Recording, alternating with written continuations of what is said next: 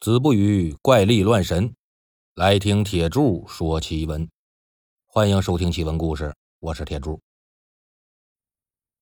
常听鬼故事的朋友啊，肯定听说过借尸还魂，说的是有魂魄附在尸体上又活过来了，然后像正常人一样的生活。但今天咱们要讲这个借尸还魂的故事呢，跟以往的可不太一样。话说，在会稽的荣县，啊，有一座山叫鹿胎山。山上有个小庙，大家都叫它鹿胎庙。本来这是个荒庙，但在宋朝淳熙年间呢，有一个僧号叫竹林的和尚，带着一个带发修行的行者来到这里，重整了这个小庙，就在这儿住下了。有一天傍晚呢，山下村子里的老张家死了个老人，就派人到鹿胎寺来请竹林去做法事。竹林让行者挑着装了佛经的箱子，就跟着来人下山了。走到半山腰，碰上一个人。来人说了一声：“天色如此晚了，师傅下山是要去哪儿啊？”朱林抬头一看呐，原来是平常跟他关系挺好的一个秀才，这人叫直亮。两个人互相行了个礼，朱林就说：“小僧是要到山下人家去做一场法事，官人怎么有空到这儿来了？”小僧从县里出来溜达，见天色已晚呢，就想着到师傅的庙里去住一宿，顺便跟师傅聊聊天哎呦，那真是不凑巧啊！山下老张家的家主今天去世了，来请我去做场法事。人家一直以来都很照顾我这小庙，不好不去呀。官人您怕不怕自己住在这荒山野庙啊？哈哈哈哈哈哈！大丈夫气吞虎海呀，鬼还来不及怕我呢，我怎么会怕鬼呢？你去做法事吧。我自己去庙里住。好，好，好，只是小僧这心上过意不去啊。这样吧，等明天回来，小僧一定请官人吃顿好的。直秀才心说：“你个庙里吃顿好的，也就是豆腐白菜呀。”就说：“赶紧去吧，可别因为我耽误了赚钱呢。正好用这钱，明天咱俩吃一顿。”朱林就把挂在腰里这钥匙解下来，交给直秀才了。官人呐，你自己开门吧。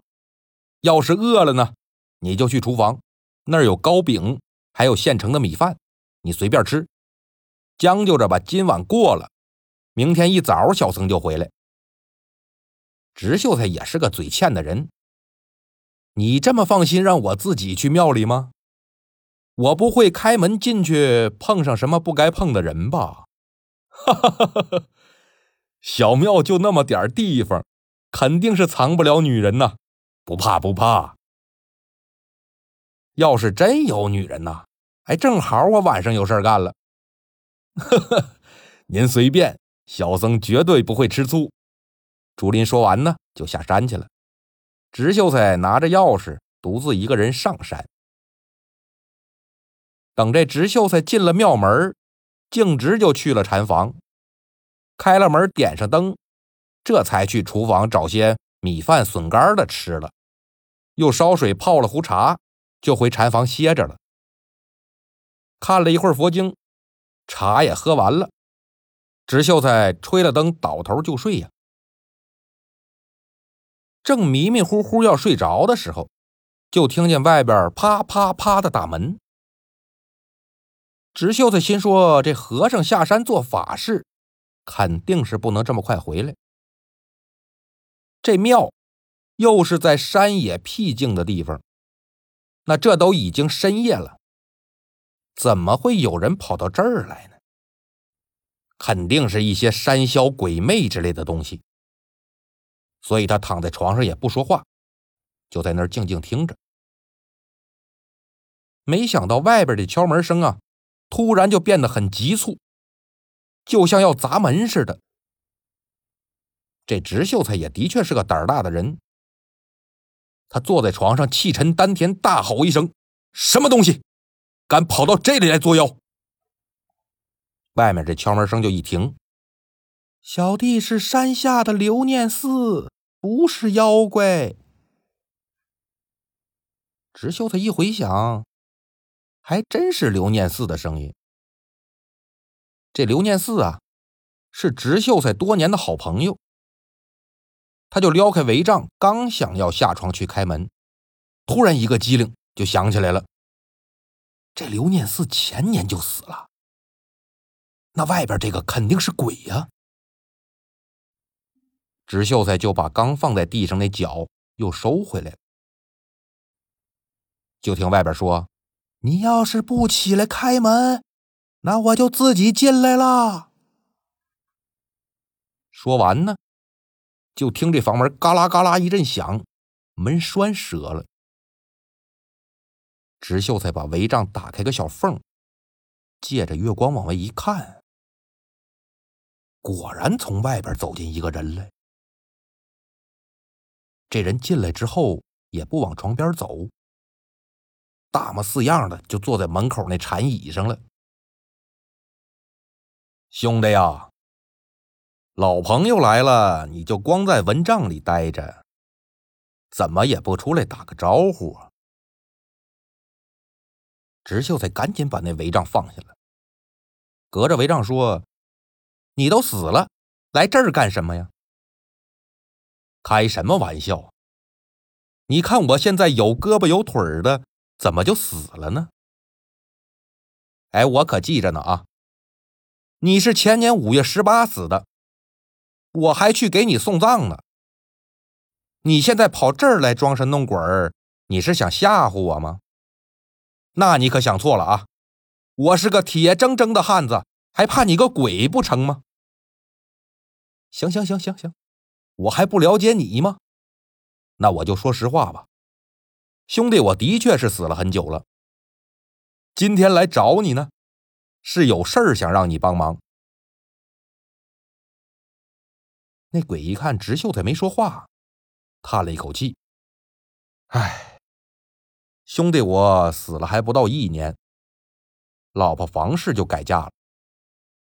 改嫁就改嫁吧，毕竟我也死了，也不能耽误人家。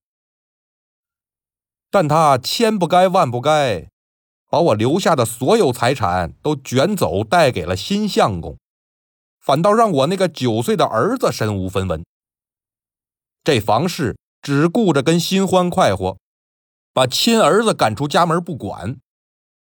现在我儿子是饥寒交迫呀，在街上乞讨度日呢。真是个好歹毒的女人呐！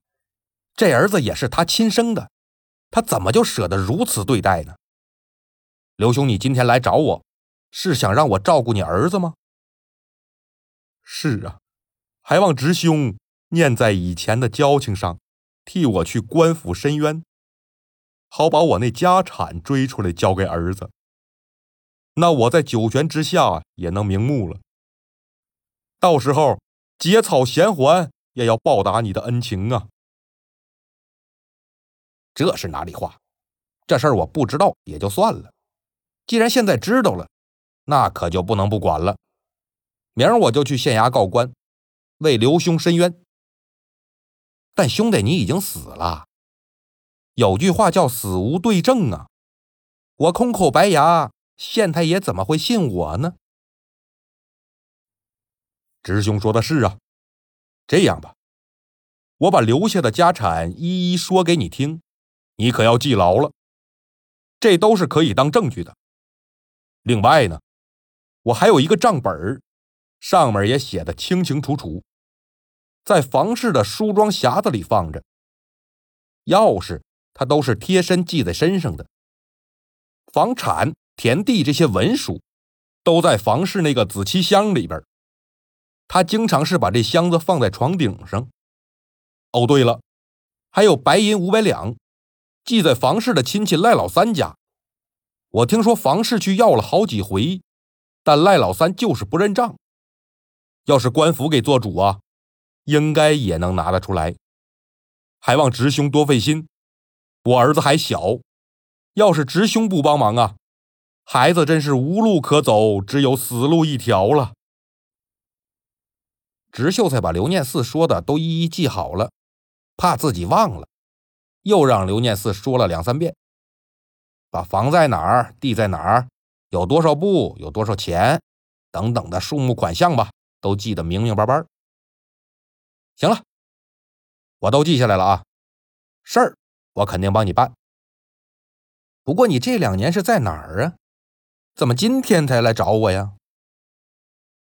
我生前没什么罪过，所以死后呢，也不用去阴曹地府受审，等着投胎就行了。但我看见自己家里如此的情景，我也是有怨恨呐，所以一直拖着没办法投胎。阴曹地府他管不了阳间的事儿。阳间的官府呢，又没法接鬼的案子，所以我就一直等机会。今天偶然在山下一个人家里吃斋，听说你在山上，这才赶紧来找你。直秀才心说：“他是个鬼呀，我跟他聊这么长时间，可别再被他那鬼气伤着啊！还是趁现在清醒，我打发他走吧。”就跟刘念四的鬼说呀：“刘兄啊，你的事儿说完了就走吧，我这儿呢也累了，我得睡觉了，明儿还得去官府打官司呢。”说完呢，没人答应。刘兄，刘念四，刘兄，也没人答应。直秀他心说：“这是走了。”就把那帷帐掀开个缝，他想确认一下。就见这外边月光朦胧，禅椅上呢，好像还有个人一动不动的坐在那儿。哎，不走了吗？这怎么还有个东西在这儿啊？直秀才大声咳嗽一下，禅椅上那人也咳嗽一下。直秀才假装打呼噜。椅子上那人也学他打呼噜，但不管直秀才是喊刘兄啊，还是喊刘念四啊，椅子上那人都没反应。不知道大家有没有这种经历啊？你跟人聊天俩人你来我往的有对话，这很正常，你也不会觉着奇怪。但万一对方不说话，就是俩眼直勾勾的盯着你。最开始你可能会觉得这人挺讨厌，但如果时间长了，你就会感觉有点发毛，甚至发狂了。直秀才现在就是这种情况。卧室的椅子上坐着个东西，你也不知道他是人还是鬼，但不管你怎么问，他就是不说话。你说这直秀才在屋里面，他还睡得着睡不着吧？直秀才心说呀。万一这玩意儿一会儿蹦到我床上来，他把我给吃了，或者是吸我阳气，那我不就完了吗？我得跑，不能在这屋里待着。打定主意以后呢，直秀才悄悄的穿上鞋和衣服，然后突然发力向外边跑。没想到他刚一出禅房的门，坐在椅子上那东西也腾的一下起来，跟着他跑。直秀才往哪儿跑，那东西就往哪儿跑。直秀才借着月光边跑边往后一看，原来后边这东西还真是个人，只是这天太黑呀，他看不清脸。心说这不会是个僵尸吧？这可怎么办呢？跑着跑着呢，就想起来了，人都说僵尸只能直走，不能转圈啊。那我只好到佛堂去碰碰运气了。他一转弯。就奔着佛堂去了，围着佛堂这柱子就绕圈跑。